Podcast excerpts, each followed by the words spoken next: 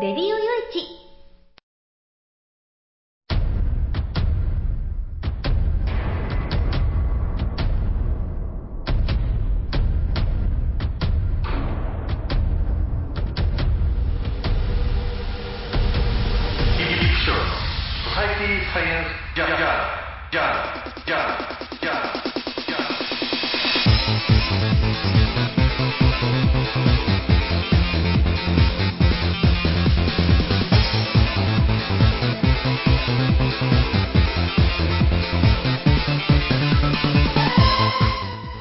ん、ハローじゃ、ご機嫌いかがですか、えー、ソサイティサイエンスジャーナル第500回ということでね、えー、どうも皆さん、あの、500回をちゃんと迎えることができました。本当にありがとうございます。なんていうのかね、うん、あの、いや、まあ、ぶっちゃけね、その500回も今後ね、えー、まあ、次回が501回で、その次は502回ということで、まあ、一回一回積み重ねてきたその一つでしかないっていうね、うーん、まあ、気が緩むんが嫌なっていうことがあってね、うん、あ、500回やりましたっていう、中にあるじゃないですか、その100回、200回っていうその節目の時に気が緩んで、バタッと更新がやめちゃった番組とかね、えー、そういうのもあるので、まあ、そうならないようにっていう、まあ、自分への戒めなんかも持ってね、それでまあ、あの、特別なことはやらないっていうふうに、まあまあ、400回とかね、500回こういう、そういうことを言ってるわけなんですけれども。でもね、うん、あのー、こうね、積み重ねてきて500回目をこうね、えー、迎えることができたっていうことがね、もう本当あの、強い自分にとっての自信に今なってます。うん、あのー、これからもね、なんか変わったことがやりたいなっていう思いもあるし、いや、それだけじゃなしに、まあ、うん。ね、やっぱり今まで通りの積み重ねも必要であるしっていうような感じで、変わったことをやると、ね、えー、またその反動が怖いな、みたいなところもあって、えー、まあとにかくね、えー、まあ、皆さんに、まあね、こう付き合って、お付き合いいただけるような番組を作っていくっていうね、もうそれだけかなっていう感じで、うん、むしろ今はね、自分の気持ちとしては、その、レディオ用一という曲をどうしていくのかとか、もう一個ね、インラジっていう番あの曲を作ったので、インラジをどういう風にしていくかなっていう、そっちの課題の方が実はでかかったりもするんで、えー、まあ、レディオ用地のね、えー、まあ、メイン番組ということで、えー、これからも、えね、え一歩ずつ進んでいこうかなと思っていますので、え今後もね、皆さんご愛顧いただきますように、えよろしくお願いいたします。なんてことを言いながら今回も進めてまいりたいなと思います。えー、最後までお付き合いよろしくお願いいたします。この番組は、レディオ用地の制作により、全国の皆様にお届けいたします。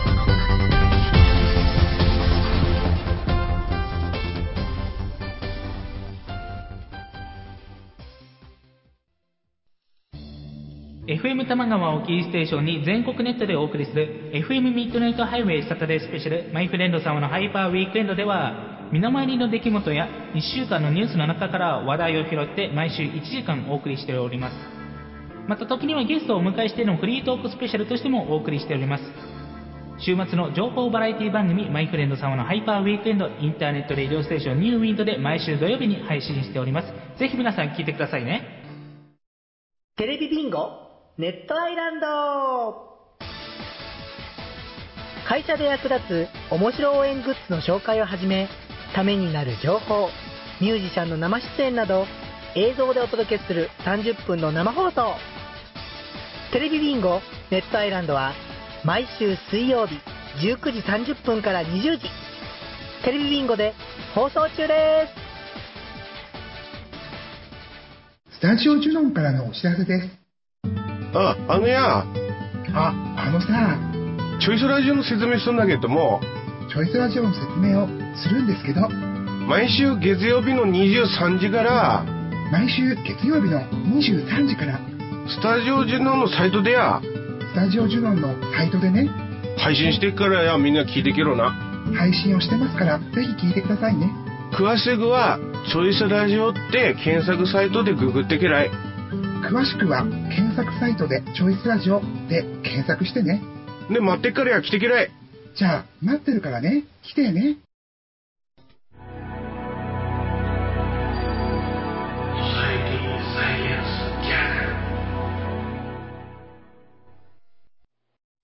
さてね、えー、ソサイティサイエンスジャーナル第500回、えー、その500回にほんとふさわしい話題じゃないかなということでね、えー、今年の、まあ、ノーベル賞ウィークというのが始まって、医学生理学賞、物理学賞、そして科学賞のね、えー、この3つの賞が発表になりました。で、そのトップを切って、えー、その医学生理学賞を受賞したのが、え、この東京工科大学の大隅先生ですよね。えー、本当ね、あのー、この研究のね、内容、まあ、これはちょっと後ほど、あのー、ご紹介しようと思うんですけれども、うん、あの、本当ね、えー、なんかどう、どうも、あの本命中の本命というわけじゃなかったみたいですよね。え、実際その、この方が取るんじゃないかっていうふうに言われてたのが、まあ、科学省の方で有力視されてた方がいて、えー、そっちの方に、まあ、世間の目っていうのが行って、まあ、それでちょっとね、空振っちゃったのはちょっと、ある意味ちょっと残酷な気もしないではないんですけれども、でも本当、うーん、このね、え、医学生理学賞の、しかも単独受賞ですよね。あの、ね、ノーベル賞の賞金っていうのは約、まあ、まあ、大体1億円前後ぐらいのお金が入ってくるはずなんですけれども、でもそこでね、えー、確か3人で受賞したら、ね、たた一応最大で3人っていうことになってるみたいですけど、3人で受賞したら、その賞金を3分割、つまり3分の1しかもらえないってことになるわけですけれども、単独受賞だとこれ全額もらえるわけですよね。うん、だから本当ね、えー、利根川先生以来の単独受賞だっていうことで、それもまあすごいなっていうふうに思ったわけですけれども。要は、この方の研究っていうのがね、えー、これファージっていうね、えー、まあ、詳しく言ったらオートファージっていうことなんですけれども、まあ、人間に限らず、まあ、動物だろうが植物だろうが共通しているのが、あまあ、細胞というものがいくつもいくつも構成ね、えー、こうすることによって、えー、個体が生まれていると。で人間だろうが犬だろうが、あるいは朝顔だろうが稲だろうが、もうそれはそこはもう絶対、全く変わらないっていうのがね、え、そこがまあ、あまあ、生物というものが共通をしているもの。植物だろうが動物であろうが共通しているっていうね、えー、いう部分なんですけれども、うんで、その細胞の中で、えー、まあ、老廃物っていうのはどうしてもあるわけですよね。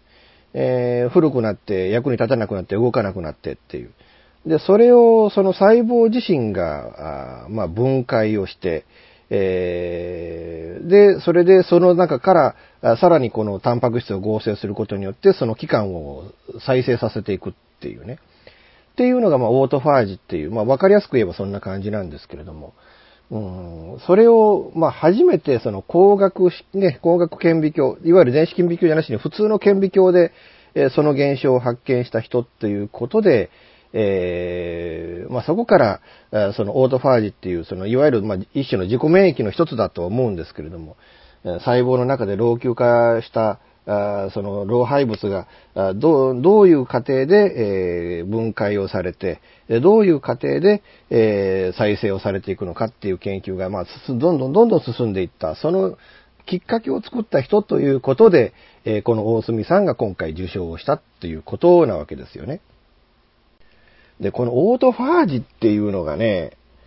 えー、あの、僕、あの、ぶっちゃけね、だからこれもう何年になるのかな、この研究自体の最初がね。僕、大学でね、ちょこっとだけ習ったことがあるんですよ。えー、あの、アポトーシスっていうのと、オートファージっていうのとね、これ生物学だったか組織学だったかの授業でね、えー、習った記憶があって、それをもう僕それ習ったのが34年ぐらい前のことですからね、33年か。ぐらい前のことですからね。えー、だから、ああ、あの時に学校の大学、ね、大学の授業で習ったことじゃんっていうのが、結構それで鮮明に、ふっとその、学生時代のね、大学でその、授業で習ったことっていうのが、こう、鮮明に、こう、ファッとこう、思い出されてっていう。あ、俺って案外そのね、学生時代に習ったこと、真剣に勉強したことっていうのは、結構こうやって残るもんなんだなっていうのがね、ふとこう感じた次第だったりはするわけなんですけれどね。えー、本当あの、なんていうのかな、うーん、あの、もし、なん、生物っていうものね、仕組みを考えると、本当ね、誰かがこうね、設計をしたとしか思えないようなメカニズムっていうのがいっぱいあるわけなんですよね。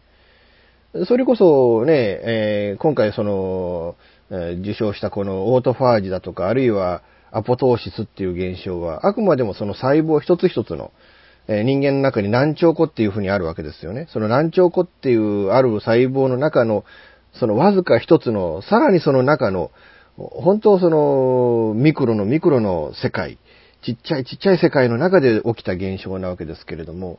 でもその一つ一つの細胞が組み合わさってどういう現象が起きているのかとかね、いうのは、またその細胞一つ一つによって、えーの中ではなく、組織的なことでまたこう誰かが設計したんじゃねえかって思えるような、うん、そういうメカニズムがあったりしてっていうね。えーだからそれをね、こう、なんでこういうふうなこう現象が起きているのかっていう、えーところがおそらく今後その遺伝子レベルでも解明されていって、で、ね、人間、やっぱり寿命っていうのがあるじゃないですか。で、病気っていうのもやっぱりこうなっていくわけじゃないですか。で、その細胞一つ一つが起因となって起きるような病気だってあるわけで、えそういった病気なんかがこうね、今後その、な、出てこなくなるような仕組みであるとか、あるいはそういう病気をこう治していくような仕組みであるとか、そういったものまでがこうね、こういう研究の中で、えーまあ、基礎研究という部分において、そこから何十年後かに脚光を浴びてっていう。今回のこのね、大隅先生の、このね、えーこの分野でも、やっぱり何十年、僕はだって大学でこういう仕組みがあるんじゃないか、みたいなことを言われたのがもう30年ぐらい前の話なんで、もうそういうのが30年後とか50年後とか、場合によっては100年後、200年後によってようやく実を結んでいくような研究だってあるわけで、そういったものを生んでいくためにいかにこう基礎研究っていうものを、えー大事に大事に構築をしていかなきゃいけないかっていうのをね、えー今回のこのね、大隅先生の受賞で改めて、えー感じた次第だなっていう、うん、ことなんですけれどね。ただ僕、ちょっと残念だったのは、そのね、当時習ったオートファージだとか、あるいはアポトーシスっていうね、で、僕はアポトーシスっていう方に、あの、興味がちょっと若干いっちゃって、えーその分ちょっとオートファージっていう方があんま詳しくはないんですよね。えーアポトーシスっていうのは、細胞の自殺なんてことを言われてて、いわゆるもうそのね、えーもう古くなってもう体の中でいらない状態になった細胞が、細胞自身の手によって、えー消滅をすると。いうのがそのアポトーシスっていう現象なんですけれども、えだからそれね、あーなんかこう人間の生命の中で自らそのせい、ね、その自分のその機能を滅ぼしていくっていうね、えそういう機能ってあるんだっていうところに、まあ今ほら、社会現象としてるあるじゃないですか、その自殺っていうのが。まあまあ最近自殺って言わずに自死っていう表現をするそうなんですけれどね、自分で死ぬからっていうね。でも、問題がね、まあ、これ本当社会の一つの問題、交通事故で亡くなる方よりも、今ね、日本の死、ね、病気の死因なんかよりもはるかにこの自分で亡くなっていく方の方が多いっていうね。で、そのメカニズムっていう、その細胞学的なメカニズムの中でも、そういう自分で死ぬっていうのがメカニズム的にこうちゃんと組み込まれているっていうところに、ああ、もしかしたらこれってその本能なり何なり、の一つなのかなっていうのをね、改めてそのね、そのアポトーシスっていう研究の中でこう感じたっていうことも、えーまああったわけなんですけれども。えーある意味そのね、アポトーシス、自分で勝手に細胞が死んじゃうっていうのと、このオートファージっていうのは真逆であるとも言えて、うん要は古くなってもうあのね、え寿命かもう役割を終えたっていうその細胞が自分でなくなっていくっていうのと、いやそうではなくて、その体内に古い、ね、その細胞内に古い、えー器官、もう古くなってしまったその器官がある。それを一旦その細胞の中でその部分だけを壊して、えさらにこうね、えー中でその、えー分解されたタンパク質をさらに構成することによって、えー新たにその自分細胞の中で必要な器官を作っていくっていうね。うん、自己再生ですよね。だから自分で死ぬっていう機能と自分で再生をするっていう機能、その二つが同時に、えーこの細胞の中には、こうね、えー機能として持っているんだっていうね。えーっていうのが、まあ、この細胞学的な部分においてはなんかこうね、面白さっていうのがあるなっていうのをね、うん、こうちょっと深く感じた次第なんですけれども、皆さんいかがでしょうかね。えーまあ、まだこれからね、ノーベル平和賞、経済学賞、えーそして文学賞と、この3つの賞がこれから発表になっていきます。えーね、えーまだね、これから発表になっていくので、えーまだね、えーあの、下馬評第1位の村上春樹さんなんかもね、候補の中に残ってますので、えーこれからね、もうさらに1週間、来週のね、えーあ、もう放送日から言ったらも今週なのか。えね、ぜひ、あの、皆さんね、えあの今後ね、これからの、え後半のノーベル賞にもちょっと、え期待して注目していきたいものだなと思います。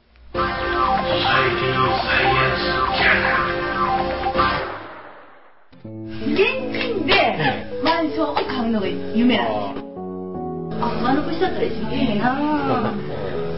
無理だと思 う。幸せな家庭を作ること。留学したいんですけど、心理学の方を勉強したいなと思っていて、で、あの、マンション建てて一番上に住むっていうのが理想かなと。あなたの夢を応援しています。風俗リンクラジオ。オ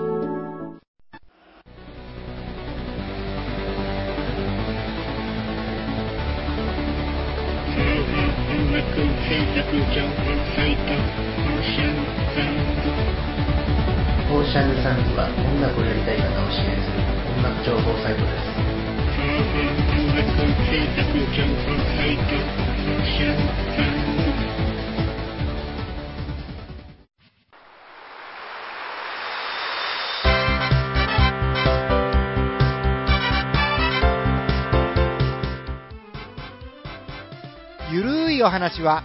フェアリーテールが気が向いた時に更新する、えーその時興味があるもの、ゲームの話、自転車のお話、まあ、社会状況のお話、そういうものを題材に、えーゆるくゆるく語る番組です。ぜひ、皆さん、聞いてね。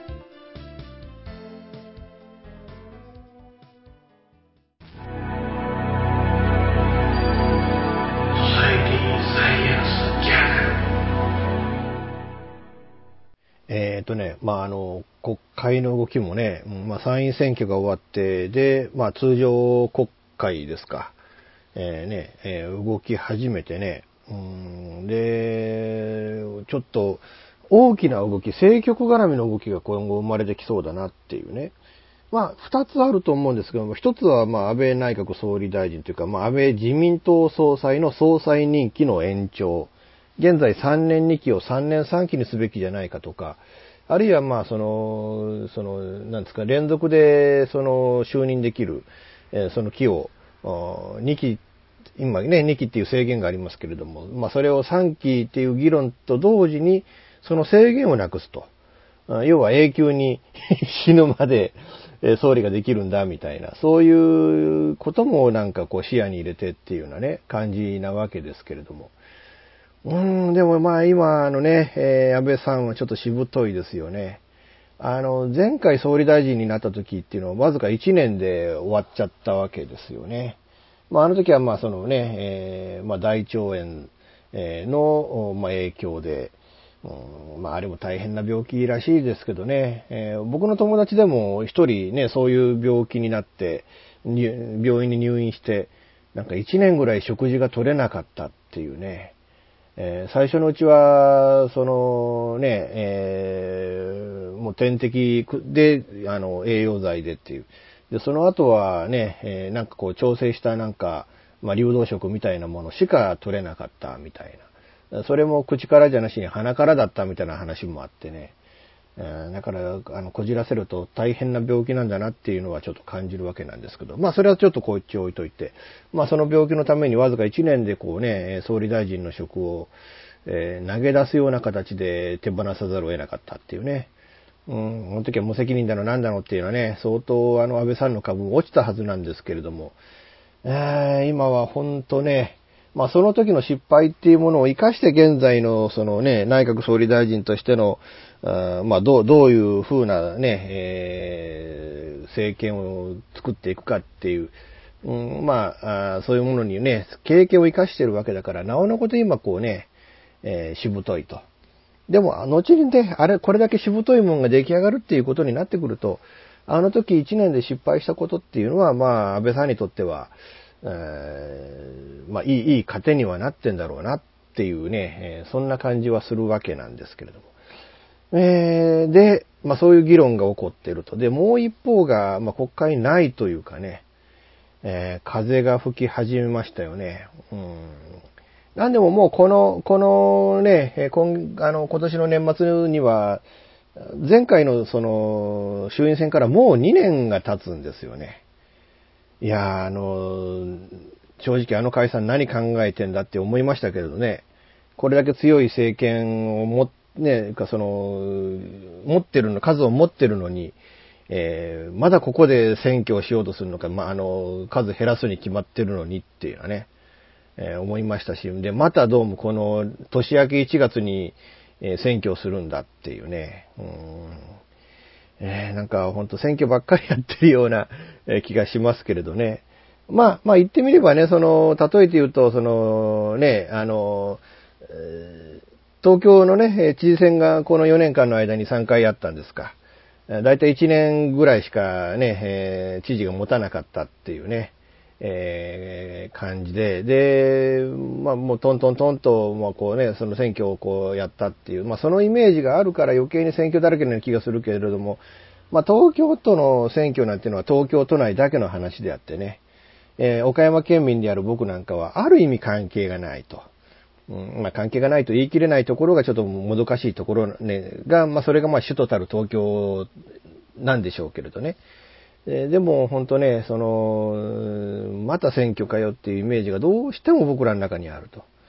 で、で、で、その一番顕著な部分っていうのが、その配偶者控除、うんぬんっていう部分ね。要は女性が働きやすい環境に、環境を作りましょうということ。だけど、その、例えて言うと、これ以上働いたら税金がかかるから働かないとか、あるいはこれ以上働いたら、あいわゆるその保険ね、えー、その、もう奥さんの保険っていうのはその、もともとはだからね、ご主人の厚生年金の保険とかね、えー、いわゆるその、社会保険で賄われてたものを奥さんが自分の働いた分で保険料払わなきゃいけないっていう。だからそこの部分で、まあ手取りがまた少なくなるから、みたいなことで、えー、これ以上働かないっていうね。そう、そういう選択をされる女性っていうのがあまりにも多いっていうことでね。いや、そうじゃなしに、そそういう制限をなくしてしまえば、あ皆さん、こうね、え、働くようにね、その、えー、いわゆるその、そういう103万円とか130万円っていうことを考えずに、えー、仕事ができる人はどんどんと働いて、え社会に貢献してくれるようになるんじゃないかっていうのをね、まあそこが一番大きな、そのね、えー、議論の元なんですけれども。4年ほど前にね、あのー、僕その九州で、えー、まあ1年間サラリーマンをしてたわけですよね。で、この番組もその九州のね、会社に行きながらラジオやってたんで、まあまたね、その社長自体も、あの、ネットラジオが好きで、というか、僕と、その、会社の社長と、がね、こう、知り合ったきっかけっていうのも、そのネットラジオをね、お互いの、に、あの、番組で共演したっていうのが元々の、最初の底辺にあったわけで、うん、で、それで一緒に仕事しようよっていうので始まったっていうね。えー、だからまあそういうので、えー、まあこの番組をそのね、えー、九州でやっててっていうので、まあその当時のことを覚えておられるリスナーの方も結構大勢おられるんじゃないかとは思うんですけれどね。で、で、で、なんですよね。うん、ぶっちゃけその会社で一番戦力になった方が女性で、デザイナーの方だったんですよね。結構いいセンスの方でね、うん、僕なんか、あいい、いい、あの、いいね、あの、グラフィック作られるなっていうので結構、うん、正直言って羨ましいなと思ったことすらあるっていうね。うん。まあそういう女性だったんですけれども、なんかご主人が学校の先生をされている方で、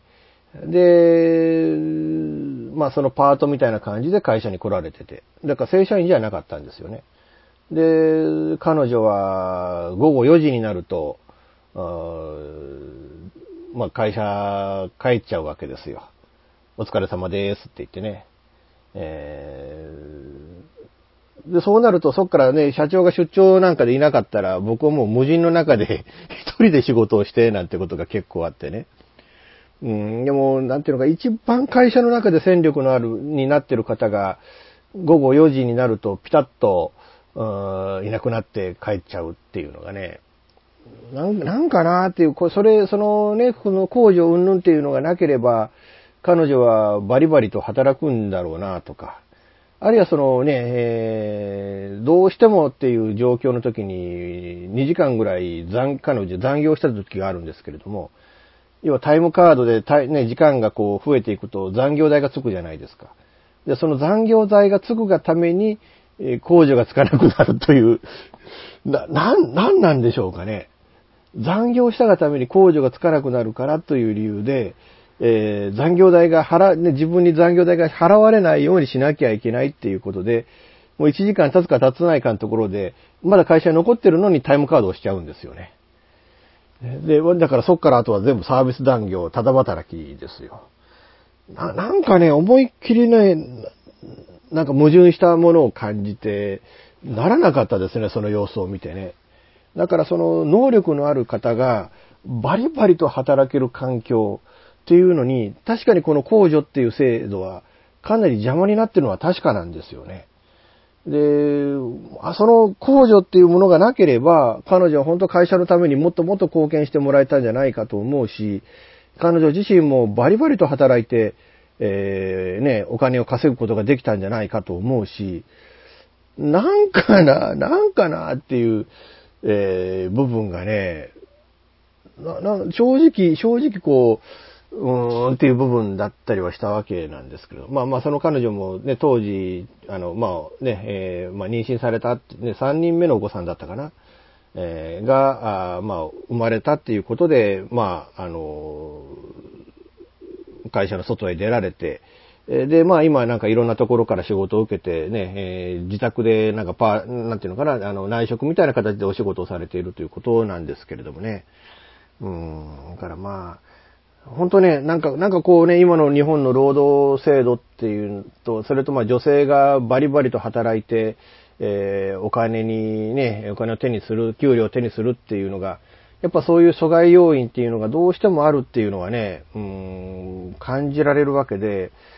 だから僕は正直この、ここをね、やっぱりこう、女性がもっともっと働けるような体制っていうのはどうしたらいいのかっていうね、その税金をケチってるって、まあそれケチるっていう言い方は良くないのかもわからないしけども、でもやっぱ働いてもらって税金払ってもらってっていうのがやっぱ国がなんてこう潤うっていう部分でもあるし、ただそれが結局ね、えー、見直しの部分で、いわゆる工場廃止をしようなんてこともね、論点に入れた議論だったはずなんですけれども、えー、その廃止っていうのがまあどっか行っちゃったと。どっか行っちゃったっていうのが、ここでね、結局それは増税にもつながる話になってくるので、えー、1月とよ、ね、1月に見込まれる、その、えー、衆院選挙で、えー、まあ、敗北要因にはしたくないっていうことで、結局のところ、うーん、まあ、なんていうのかね、結局のところ、その廃止っていうものがどっか行っちゃったって話になってきたわけなんですけれども。まあ、難しい問題もありですよね。うん、やっぱり増税っていうものにつながるとっていう部分で、だけどまあ来年度ね、やっぱりその国の税収不足であるとか、えー、やっぱりその国債をね、やっぱ発行しすぎてる問題であるとか、えー、やっぱりそのね、国家の財政っていうものがこうね、緊迫、逼迫してきているっていう部分において、考えなきゃいけないこともあって、だから本当来年度税制でっていう部分で、ね、そこら辺を見据えて議論していたものが、結局選挙選挙選挙で選挙をするために、選挙をするごとに大事なことがどんどんどんどん先送りされていくっていう現状っていうのも正直大きな問題だと思うし。えー、まあ難しいところだとは思うんですけれども、ただまあ僕はね、あの、この問題、いや確かに、え増税大き、大きな増税につながるんだってことになるとちょっと問題があると思うんで、えー、まあそこら辺の議論をしっかりしていただきたいなと思うんですけれども、あの、女性がやっぱりね、えー、もっともっと働けるような環境っていうのは大事な問題だと思うので、えー、今後ね、この税制改革の問題についても、えこの番組でね、大きなな、え動きがあればちょっと、え注目をしてお話しさせていただこうかなと思います。ソサエティサイエンスジャーナルほぼ毎週金曜日更新しているミスター y のワイワイフライデー絶好調でお送りしているははずなんですけど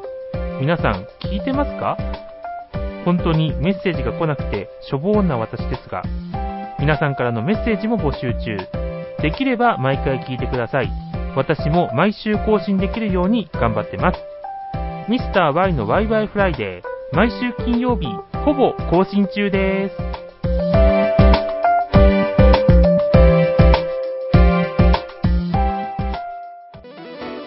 デジタルスタジオ What's New は、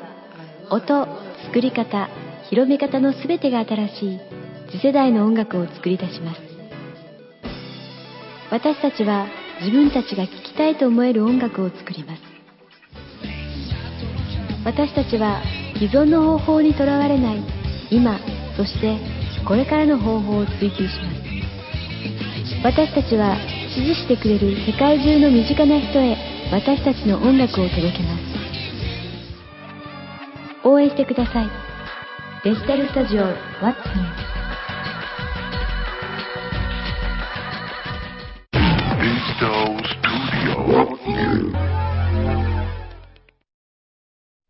えっ、ー、とね、500回をソソサイティサイズジャーナル迎えました。えー、一重にこう、リスナーの皆様のおかげでこの500回、えー、ずっと一歩一歩と続けてくることができたなと。えー、思っています。え、リスナーの皆様には本当ね、え、深く感謝の念を申し上げたいなと思います。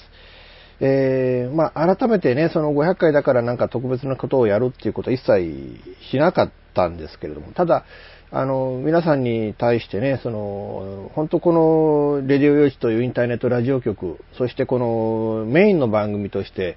えー、ソサイティサイエンスジャーナルをこうね、支えていただいたリスナーの皆さん一人一人のおかげで、えー、この番組でも局も、えー、成立しているのだというふうに思っています。え、今後もね、え皆さんに、もうお一人一人、お一人のこのリスナーの皆さんに、え支えていただけるような曲になるように、え皆さんに可愛がっていただけるような番組になるように、え努力をしてまいりたいなというふうに思っていますので、え皆さん今後ともよろしくお願い申し上げたいなというふうに思います。え、メッセージをいただいております。500回放送に寄せて、イプシロン様、はじめまして、リスナー歴丸10年となりました、匿名 G でございます。記念会にはしたくないという度重なるアナウンスにもかかわらず、無理やりにこのようなメッセージをお送りすることお許しください。30代前半の若造が無謀にも会社を飛び出して独立し、不安の中で仕事をしている時の私を救ってくれたメディアがインターネットラジオという存在でした。今考えますと、インターネットラジオに出会わなければ不安で潰れていたかもしれません。改めまして、イプシロンさんには深く感謝申し上げます。先に申し上げましたが、私のような能力のない人間にとって、出会いほど人生にとって重要なファクターはないと考えております。今後もいろいろな出会いがお互いあると思いますが、その中で自分ができることを誠実に一生懸命やるというスタンスで今後とも進んでまいりたいなと思います。イプシロンさんにおかれましてはお体を十分にご自愛いただきまして、創作活動などに邁進されるようお願いいたします。脱文申し訳ございません。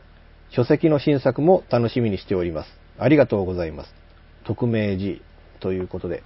えー、わざわざこうね、メッセージまで長い文章でいただきました。本当にありがとうございます。うん、いや、あの、僕らが、ね、僕らに救われたっていう、いくらなんでもってね、僕らの方こそこうね、聞いていただいて、こうやって交流を持っていただいてる、こういうリスナーの方々に、